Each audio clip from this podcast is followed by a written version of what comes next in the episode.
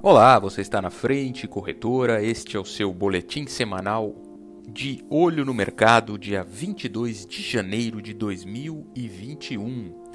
Vamos trocar uma ideia rápida sobre mercado internacional. A grande notícia da semana, naturalmente, foi a posse do novo presidente americano Joe Biden, né?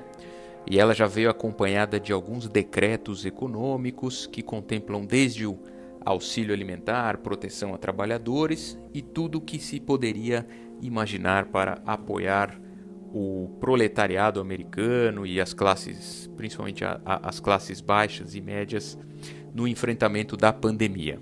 Né? Tudo isso apesar da falta de um plano concreto nacional de vacinação, coisa que já faz com que o novo presidente comece a ser cobrado. Né? Além disso tudo, o presidente americano declarou que as viagens do Brasil para a, o, o, o, país devem permanecer restritas por conta do agravamento da pandemia né? e as variantes contagiosas que surgem em todo o mundo. A vacinação contra o coronavírus, por falar nisso, né, é um assunto que toma uh, o noticiário mundial. Né? Os casos de Covid não param de crescer a China, por exemplo, já enfrenta o pior surto desde março do ano passado, né? então já há uma retomada também, uma segunda onda, inclusive na China. Alguns países prolongam o lockdown, a Alemanha tem prolongado, o Reino Unido está em fase de lockdown, a Itália volta a enfrentar alguns problemas. E mesmo com essa corrida pela vacinação globalmente, isso vai seguir por, uma, por um bom tempo como uma preocupação natural, claro, pelo, inclusive pelos impactos não só na saúde e a consequência na economia. Né? Um relatório publicado pela Eurásia comenta sobre essa probabilidade de piora no quadro por causa das novas cepas contagiosas né, que estão em circulação, enquanto a vacina demora para reagir, inclusive para ganhar mais tração, para que a redução dos casos e das consequentes mortes também ocorram. Né? Vamos ficar de olho nesses próximos passos, especialmente na semana que vem, para ver como o mercado vai se comportar. Falando sobre o mercado nacional, o Boletim Focus da semana aumentou a projeção de inflação do ano para 3,45%. E após a reunião do Copom, que foi realizada na última quarta-feira, a taxa Selic ficou mantida em 2% ao ano.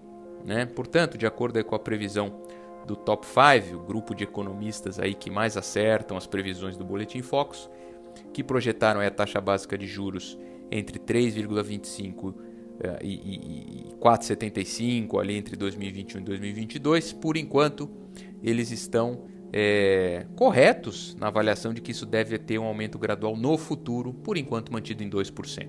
Né? Ainda falando um pouco da reunião do Copom, no comunicado sobre essa decisão que recentemente nós comentamos. O que o Copom também anunciou foi o fim do chamado Forward Guidance, né, que é uma orientação futura que indica a manutenção dos juros respeitadas certas condições, mais uma razão para imaginarmos que vai haver um pequeno aumento muito em breve. Né? Falando um pouco também de vacinação no Brasil, a semana começou né, com o início da vacinação em São Paulo que era um marco esperado aí por muita gente, apesar da baixa quantidade de vacinas. O Instituto Butantan, em parceria com a, a chinesa Sinovac, já iniciou a vacinação e a distribuição de uma primeira fase de doses. Né? A vacinação dos trabalhadores de saúde e dos idosos continuam sendo prioridades, junto com a população indígena e quilombola. Isso deve se atrasar um pouco em virtude desses recentes problemas logísticos com os insumos que nós testemunhamos esta semana. Esperemos aí uma correção rápida, um trabalho rápido da nossa diplomacia para melhorar essa nossa situação e, consequentemente, os indicadores econômicos.